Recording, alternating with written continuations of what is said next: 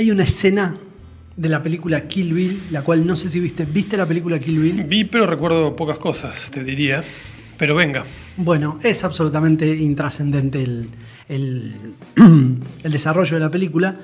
Pero hay una escena en la que Bill, que es el protagonista y que no importa nada de la película, salvo que ejemplifica, eh, habla del héroe y habla de Superman como un héroe. Y recuerdo el- como la anécdota que él narra, dice cuál es la genialidad de Superman. Dice, Superman no era un humano, era un extraterrestre que tenía poderes que los humanos no tenían. Claro.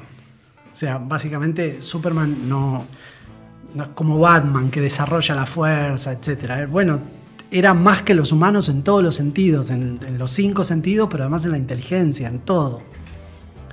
Era como un héroe sin medio, sin mérito, digamos. Era, un- era el héroe sin mérito, Superman. tal como cual. por designio divino, era, bueno, vos tenés estas cualidades. sí. Y, lo- y parte de lo interesante de la anécdota que hace el- este personaje, Bill, dice, ¿y qué disfraz elige Superman para revelarse ante el mundo? Que era un periodista, Clark Kent era, ¿no? Clark Kent. Su famoso personaje, un periodista, así como... Pero que era como pusilánime, Sí, sí, sí, sí. debilucho. ¿Qué, Sí. qué característica tenía Clark Kent? Que bueno, era básicamente como Superman veía a los humanos, como débiles, timoratos, etc. Entonces la narrativa del héroe, y acá hacemos como la, la conexión directa a los temas organizacionales que nos interesan a nosotros, no calza en la narrativa organizacional porque el héroe justamente es todo lo que no somos las personas. Claro. Y la vida organizacional tiende a, a la cosa, bueno, al mundo en el que vivimos, eh, diseñado para obtener lucro económico, digamos. Entonces, bueno, necesitas una cosa reiterativa, ordenada. Más que el superpoder, lo que necesitas es la constancia, la perseverancia, el orden El método, claro. el método, etc. Y ni hablar en la gestión de riesgos a la que entramos nosotros. Dicho esto, recuerdo a lo largo del tiempo haber trabajado como muchas veces con la idea del héroe, del, del héroe organizacional, no el, el héroe de las mil caras, este viaje que describe Sí. Joseph Campbell, no el camino del héroe, sino en una adaptación que es la que te quería contar hoy, ¿no? Y, y a, a raíz de esta idea que trajiste vos de hablar de antihéroes. Que no entiendo, ¿te gustan los antihéroes o los héroes? Yo creo que muchas veces la época marca. No sé, no podríamos hablar de modas, pero viste que en determinadas épocas se conversa, podríamos, vamos a ponerlo en términos de conversaciones, se conversa, ¿no? se instalan conversaciones sobre determinados temas y en otras épocas sobre otras. Yo creo que ahora, esta es una sensación que tengo, lo organizacional va, va más bien a lo antiheroico que a lo heroico. Esa es como la sensación que tengo, que después puedo entrar como en detalles de por qué me parece Bueno. eso.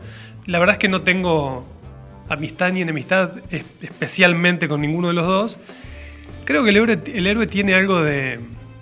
Como que en el fondo todos quisiéramos ser el héroe, pero la realidad creo que pasa un poco por, por otro lado, ¿no? Como, Ah, como que es otro camino el que recorremos en la realidad. De hecho, eh, si vos me decís cuáles son los dos grandes perfiles de héroes organizacionales, entendidos así, uno ya no está más, que es Steve Jobs, que es como el líder inspirador, visionario, revolucionario, con ese carácter tan particular y que tenía de alguna manera esta cualidad que era la genialidad. Era como un genio adentro del mundo organizacional.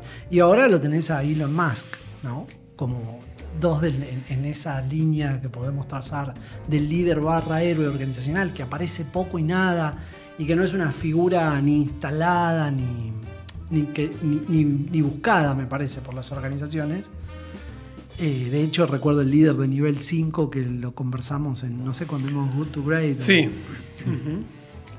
Bueno, entonces en estos ejercicios de- del camino del héroe, recuerdo que hicimos en alguna oportunidad un... cómo se traza el recorrido de las personas y qué diferentes arquetipos van, van tomando las personas a medida que van avanzando en su vida organizacional. ¿Qué podemos hacer? Según la organización puedes hacer alguna conexión con algo, pero las personas vamos tomando diferentes arquetipos a medida que avanzamos en nuestra vida laboral. Digamos, así como los vamos tomando en nuestra vida personal, O sea, es como la línea de tiempo que un individuo recorre en- dentro de una organización como profesional. ¿no? Exactamente. Que arranca en algún punto y se dirige hacia X punto. El punto en el que arranca, como el, el primer eslabón de esta cadena, yo te los voy a ir contando, algunos te adelanté, pero no te adelanté todos. El primero de estos eslabones es el aprendiz. El arquetipo es el arquetipo del aprendiz. ¿Qué, qué características tiene un aprendiz?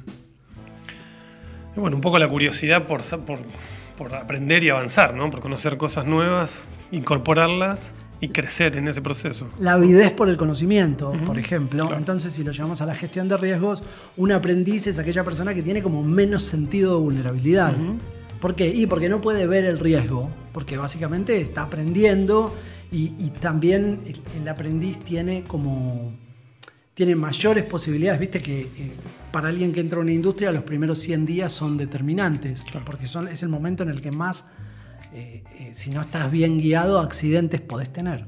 Bueno, el, el eslabón inicial en este circuito, en este recorrido arquetípico, que se parece un poco al, al camino del héroe, por eso hacemos la conexión. El primer paso es el del aprendiz. ¿Cuál es el segundo paso que se recorre en, en este desafío organizacional, en este camino organizacional? Me gustó mucho cuando lo escuché por primera vez, que era bueno, cuando las personas dejan de ser aprendices, vamos a decir cuando alguien deja de ser como bien junior, Si es que eso puede suceder en algún momento. no, y pasa medio rápido, ese primer paso del aprendiz a la persona que ya dejó ese- esa instancia donde solo está aprendiendo e incorpora alguna herramienta, entonces como incorpora alguna herramienta, quiere ponerla en juego enseguida. Ujú. Viste que pasa mucho, como el- la juventud que quiere como demostrar lo que sabe porque necesita como encontrar esos espacios, también viene con algo de rebeldía. Entonces del aprendiz en un círculo imaginario pasás Viene el rebelde. a ser el rebelde. Tipo, de un periodo de aprendiz pasás a un periodo de rebeldía. ¿Qué tiene qué atributo el rebelde? Bueno, se opone a las normas, por ejemplo. Se opone a las normas, contesta, no, no le gustan las estructuras, cuestiona. Eh, hay una pequeña anécdota. No sé si contarla, porque no la, no la recuerdo al detalle, pero viste que a veces el que tiene experiencia acepta que fue un aprendiz que tuvo que, digamos, romperse el lomo, como decimos los argentinos, para aprender las normas y después ya se siente con el derecho de ¿no? empezar a violarlas. Porque, porque como eso es para los giles, digamos, ¿no? yo ya estoy en otra instancia. ¿no? Claro. Hace sentido el rebelde ahí, como... Pero el rebelde es un paso, es un paso inmediatamente posterior al aprendiz. Que por supuesto, en términos de gestión del riesgo, esto vos lo podés conectar con cualquier. eh, medio peligroso el rebelde. El, el rebelde es peligroso. ¿Por qué? Y porque ya tiene cierto conocimiento, porque está en ese momento de cuestionarlo todo, sin, el- sin la sabiduría, entre comillas, suficiente, con lo cual eh, un rebelde en términos de sentido de vulnerabilidad todavía no tiene la suficiente, pero tiene la mínima como para perderla. Claro. ¿Viste? Tiene como las distinciones mínimas como para perder sentido de vulnerabilidad. No, y además en un contexto organizacional muy complejo, como una de las cosas que en general acordamos en nuestras conversaciones y que vemos es las organizaciones son muy complejas y a veces vos estás siendo rebelde ante, digamos, vos tenés una mirada de lo que es tu trabajo y podés ser rebelde ahí, pero estás alimentando procesos organizacionales que por ahí desconoces, ante los cuales tu rebeldía como que pierde sentido, ¿no? Da- dada la complejidad que significa una organización. Sobre todo porque no tenés visión global para establecer otro tipo de conexiones. Estoy como completamente de acuerdo. Pero bueno, estos son como dos pasos iniciales. Está el aprendiz, vamos a ponerlo en términos de edad. ¿Hasta qué edad sos un aprendiz? Hasta los 23, 24 años. 25, ponerle. Sí, pero para como redondear. muchos menos aprendizos, porque estás en una instancia bien inicial de tu trabajo. El segundo paso, el rebelde, ya es alguien que está un poquito curtido, entonces que, que tiene como alguna cintura para ser rebelde. Vamos a fijarlo en 26, 27 años. El rebelde. El rebelde, 28 años ya, rebelde sin causa, no da para más que seas un rebelde. ¿Y cuál es el paso siguiente en este circuito, en este viaje que hacemos las personas en las organizaciones? Después de la rebelión, no sé. Después de la rebeldía. no sé, un constructor, eh, un nuevo optimista, no sé, no sé. El guerrero. Decís, Ok. fuiste eh, aprendiz, te rebelaste y ¿qué trae la rebeldía en general? Como, trae como la inacción. El rebelde es el que se queja mucho y hace Claro, poco. por eso pensé en lo constructivo como contraposición, ¿no? Te- Sí, perfecto. No construye. Como si algo sabemos del rebelde, que más bien Más bien pretende como destruir y movilizar, sacudir. Protesta, es la catarsis, es como. O, o la rebeldía adolescente que es tan justa y tan, tan tratando de encontrar un, un lugar en el mundo, pero a la vez viene acompañada de una carga de, de esterilidad en la acción muy fuerte. Claro. digamos, ¿no? Entonces pasa al guerrero. ¿Qué, qué característica tiene el guerrero? Y el guerrero va al frente y hace y se, se- se lleva puestas las cosas. Tenés mucha energía, tenés juventud. Pensá en el arquetipo del guerrero, de un guerrero medieval, si querés. O sea, tenés como toda la, la condición, el deportista, sin ir más lejos. Enfrentás todos los peligros, digamos, vas para adelante. tenés la energía, tenés la, la fal- cierta falta de conciencia, tenés como las ganas, el ímpetu por salir a pelear. Entonces, bueno, es como el profesional joven, mínimamente consolidado, antes de dar un paso de gerencia. Donde, ¿Es medio el Superman ya o to- todavía no? no, todavía no. El, Este, este viene después. el guerrero está como. Yo creo que no hay ningún Superman en esta analogía, pero todavía estás en la primera mitad. No llegaste a la mitad de tu desarrollo profesional. Lo que me resultaba muy interesante del guerrero, que es dónde queda el sentido de vulnerabilidad. Un aprendiz tiene sentido de vulnerabilidad bajo porque no ve el riesgo, porque no lo conoce. Un, eh, El rebelde también bajo. Pero más bajo porque sobre todo es peligrosa su actitud Claro. en términos de sentido de vulnerabilidad. No es que no ve poco el riesgo porque tiene poca experiencia, pero lo ve. El problema es la actitud que tiene ante el riesgo. Claro. Usted no, esto no lo voy a cumplir porque me parece este, este procedimiento es innecesario. Claro. Yo sé que si igual sin guantes y Manejo igual el riesgo. La ilusión Eh. de, de la ilusión de creer que manejas el riesgo fuera de los procedimientos. En este camino no importa que haya polvo en suspensión porque yo sé que no viene nadie, entonces me revelo. Bueno, entonces ese ímpetu lo tenés cuando sos también más joven. Después hay un, momento en el- que decís, bueno, yo quiero ir hacia algún lado, quiero construir algo y te transformás en un guerrero. Estamos hablando de que uno va cumpliendo las etapas en forma perfecta. Entonces, Ese apre- guer- aprendiz, rebelde, guerrero. Guerrero. El periodo de dar batalla es un periodo largo en las organizaciones.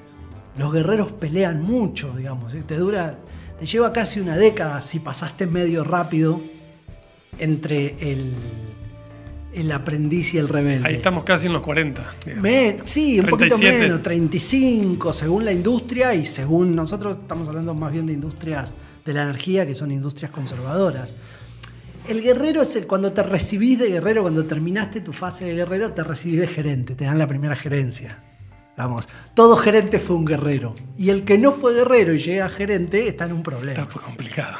Claro. Y el guerrero es un momento de altísimo sentido de vulnerabilidad, porque no solo estás descubriendo el campo de batalla, sino estás absolutamente enfocado. Claro. Los guerreros son personas que no resisten los cambios, que quieren, viste, son como los grandes hacedores. Por ahí les falta cierta habilidad, son los que se quejan de la política organizacional, porque no la controlan, no porque no la entienden. Claro. Y a su vez en un puesto donde ya tienen, están más facultados para tomar ciertas decisiones que antes no podían tomar, ¿no? y por lo menos para plantarse de cara a quien toma las decisiones. Claro. Es como. Es una, Para etapa, abrir, para abrir otras conversaciones en otros contextos. Claro. es una etapa muy interesante la del guerrero en haciendo este, este, este camino que estamos trazando, que empieza con el, el aprendiz, pasa por el rebelde, llega al guerrero. Y ahí ya tenemos a alguien que a lo mejor, cuando pasó su etapa guerrero, tiene 15 años de carrera. Que son los 15 años más hostiles que tiene una persona, que empieza a trabajar a los 20 hasta los 35. ¿Viste? Que más una cantidad de energía. ¿Sabes? Que trabajás como sin A destajo.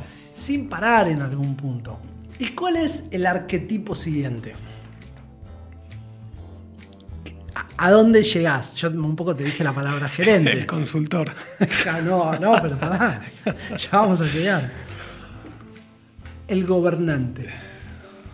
El que ya fue guerrero. Ya está institu- institucionalizado. Ya, ve- ¿no? ya le interesa el asunto organizacional. Eh, ya está como, para, está como para mover los hilos, está como para atender diferentes intereses, está como para entender. Negocia mejor, claro. Después está dispuesto a negociar. Que la política es importante porque efectivamente el mundo está compuesto de diferentes intereses. Claro. Cuando estás guerrero tenés como el agua acá y estás como peleando todo el tiempo, entonces también tenés menos perspectiva. Claro. También tenés un poquito menos de energía, lo cual no es menor. El tener menos energía también te hace ponerte más hábil en algunos otros aspectos, pero bueno, el gobernante es básicamente el que gobierna la vida organizacional. Es el que tiene también más para perder. Vamos, ¿qué, qué, qué particularidad tiene alguien que está en ese nivel y en esa etapa de tu vida con todo lo que viene ahí? ¿Qué vienen ahí? Hijos por ahí Claro. tuviste en tu etapa de guerrero, pero viene como defender un poco lo consolidado. Claro. Y- Defenderlo con lo que ya conseguiste de alguna forma en todos los niveles, ¿no? Y ponerte de cara a un salto cualitativo definitivo. Digamos, por eso lo- los 40 en términos de carrera organizacional, estamos haciendo un recorte, estamos hablando bien de vida, de vida organizacional y nada más, no le aplica ninguna otra cosa. Este, este camino del héroe organizacional. ¿Cuántas estaciones faltan ya? ¿Todavía, perdón? Faltan tres más. Estamos en el gobernante, que es donde empezás a transitar de la mitad hacia adelante de tu carrera organizacional. Que yo digo desde la primera gerencia en adelante. Que puede ser como casi la parte donde más valor aportás en, en tu carrera profesional. Y entre el guerrero y el gobernante, a lo mejor tenés 20, 25 años de carrera. Mirá qué interesante cuál es el paso que sigue. Ubicas perfecto el gobernante. Sí, es un sí. gerente, Sí, o joven o un poquito más avesado. ¿Cuál puede ser el paso que sigue? Entonces tenemos, repasemos. Aprendiz, rebelde, guerrero, gobernante.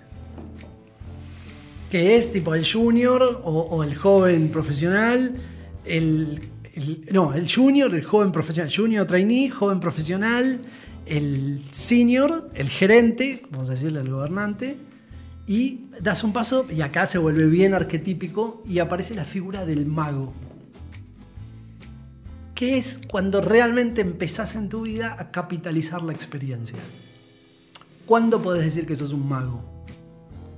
Después de los 50. Cuando haces magia. A los 53. A los 53, claro. Cuando puedes hacer magia, ¿y qué es la magia? Y es mover los hilos para hacer cosas que no se ven. Es cuando empezás a sacar como esa, esa experiencia condensada que produce resultados que, entre comillas, parecen mágicos. Claro. El- la famosa anécdota de cómo me vas a cobrar tanto si apretaste una tuerca. No, no es que te, te cobro por apretar la tuerca, sino por saber ¿Cuál? ¿Cuál apretar? qué tuerca apretar. Y me gusta mucho la connotación del mago, porque el mago, si pensás en. incluso en. en- estaba pensando en Gandalf, en El Señor de Sí. los Anillos. Pensás en alguien. Fíjate cómo evoluciona la cuestión de la energía, la energía disponible para el trabajo. Viste que hay una categoría, no sé de qué modelo, que en- lo vi en, en un manual de búsqueda personal. Y la categoría era energía en el trabajo. Entonces, mientras más joven sos, se supone que más energía tenés para el trabajo. Lo que pasa que hay un momento que esa energía está mejor utilizada. Claro. Que es entre el, el- el final del guerrero y mediados del gobernante, digamos. Aparece eh, la idea de. eh, del mago que todavía tiene energía disponible. El mago es una persona que tiene mucha energía y que además puede hacer cosas muy sutiles dentro de las organizaciones. Estaba pensando en sutileza. Todo el tiempo se me, venía esa, palabra. Incluso ya que mencionaste a Gandalf, recuerdo su, su gracioso comentario que van, eh, creo que están en las minas de, de Moira, creo que es. Está todo oscuro, tienen una luz, pero no ven. Llegan a una división de caminos y Gandalf huele. Tenía dos caminos. Si un mago puede hacer ese tipo de cosas, huele y dice, siempre ante, ante la duda hay que seguir a la nariz. Entonces, como el dolor le indicaba que era por la derecha, van por ahí. Hermoso comentario. Yo creo que un poco las organizaciones contratan consultores no porque los vean como magos, sino cuando encuentran las habilidades del mago, en el sentido que es alguien que sabe algo que yo no sé y no me interesa, y es medio magia cómo lo hace. Claro. Y además ya tenés cierto camino recorrido que te permite llegar a un lugar donde moviendo dos cosas puedes obtener algunos Algunos resultados. resultados, claro. Por eso creo que el lugar de... Acá igual estamos haciendo el recorrido eh, interno de la organización, pero yo creo que el lugar de los consultores es medio el lugar del mago, el, del buen consultor o el consultor que es un poco apreciado, incluso el consultor in- interno, Claro. digamos, porque necesitas a alguien que te pueda sacar algo, algún conejo de la galera, digamos, y que tenga energía para hacer que eso ocurra. ¿Cuál es el paso siguiente? Yo creo que ahí le pongo al, al mago, llega hasta los 62 años, ¿viste? Es como, son como esas brechas largas. Decís, ¿dónde termina el gobernante? ¿Dónde empieza el mago? Y que después, después hay todo un poco de todos, ¿no? Como que cada uno incluye un poco los que están. Sí, por ahí antes. tenés como magos muy jóvenes, porque aparecen como esos experimentos raros, o tenés guerreros muy grandes también, gente que da la batalla hasta el último minuto. Estamos haciendo como un, un mapa de esta, en esta conversación. Entonces, ¿el quinto es el mago? El quinto es el mago. Claro. Faltan dos. Pasamos casi al último de los niveles. De este. Acordate que son personajes arquetípicos. ¿no? El sabio. El sabio. ¿En serio? Sí. La pegué. Sí, porque no lo habíamos conversado. No lo conversamos. No lo conversamos. ¿Por qué fuiste para el sabio? Pues la nariz. Porque sos un sabio. No, muy bueno. Sí, es el No sabio. tengo idea por qué, pero se me vino el sabio. Bueno, la instancia superadora de la magia, como la explicamos recién, es la sabiduría. Es como, es como el destilado final de toda una experiencia de vida. Viste que como anciano llegás o sabio o hecho polvo, O digamos. hecho, tipo, claro. como, o comí carcomido por el resentimiento y amargado, o sabio, digamos. O con un poco y un poco. Pero bueno, en términos organizacionales se ve claramente el- cuando aparecen estas figuras que son como el que te dice, tranquilo, mirá. Claro, como que tienen como el golpe. De hecho, ahora hay mucho SEO mucho más joven, ¿no? En las industrias conservadoras, como las nuestras, no. Antes, ahora empieza a ver, pero igual los SEO son más grandes. ¿Por qué? Y porque necesitas tipos que tengan como todo el recorrido, el circuito hecho, que conozcan como los negocios bien desde las entrañas. Ideal si ha recorrido muchos de estos caminos. Estas posiciones, claro. Bueno, hay de todo igual, estoy, estoy, ¿no? estoy generalizando un poco, pero el, el tipo de 62, 63 años, 65 años, que es un CEO de alguna industria pesada, con mucha experiencia, tiene algún dejo de sabiduría que viene con el... que se la ha ganado como puntada a puntada, ¿no? Tipo, deberían ser los ministros de un país sabios. Entonces, bueno. y estamos ya en el umbral del. Sí, no, no hicimos el, el recorrido del sentido de vulnerabilidad, ¿no? Decíamos, el, el guerrero tiene mucho, el gobernante lo usa al sentido de vulnerabilidad y a veces lo olvida. ¿Viste? El, el gobernante muchas veces está tan preocupado por la política que se olvida un poco de, de- de tener un interés genuino sobre la vulnerabilidad de las operaciones. En el caso del mago, que no todo el mundo llega a ser un mago, pero si llegaste a ese lugar, tenés como el timing justo. La nariz, me encantó. No me acordaba del ejemplo de Gandalf. Muy gracioso. Y el sabio destila ya todo eso y está como en un nivel de. Y es el que anticipa. Ve los tiempos, ahora no es el momento, ahora es el momento. Y ese que no va a hacer nada que no tenga como la, la- la- la- prevención adecuada. Es como, de alguna manera, encarna el sentido de vulnerabilidad.